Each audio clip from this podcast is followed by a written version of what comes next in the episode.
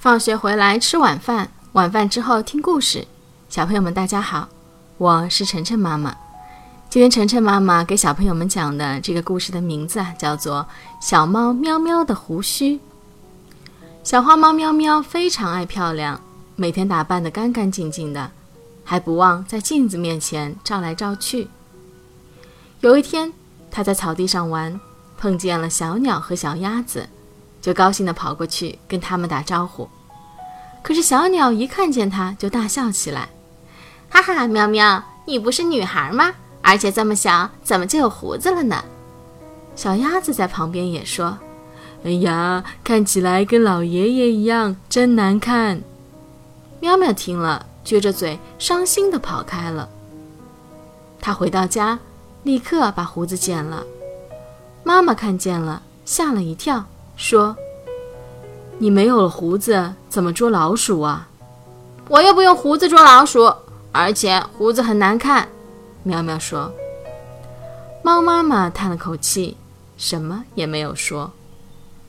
第二天，猫妈妈听到吱吱吱的声音，知道有老鼠来了，就对喵喵说：“你去捉住它吧。”喵喵自信地说：“没问题。”它朝老鼠那边跑去，老鼠呲溜一下就钻进了洞里。喵喵也朝洞口跑去，没想到喷得头昏眼花，喵喵疼得哭起来。这时候，妈妈走过来说：“胡子对猫来说很重要，洞口能不能进去，用胡子一量就知道了。抓住老鼠可缺不了它。”喵喵知道了胡子的重要性。以后再也没有剪过胡子。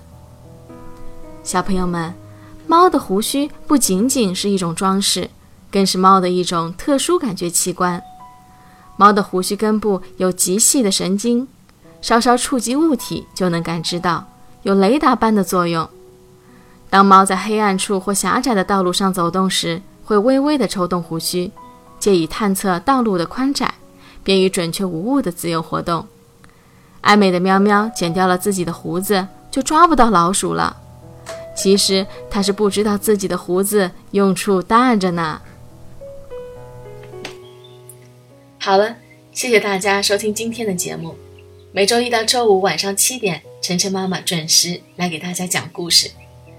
请订阅晨晨妈妈在喜马拉雅的频道，或者关注晨晨妈妈的公众号“上海 Nice Story”。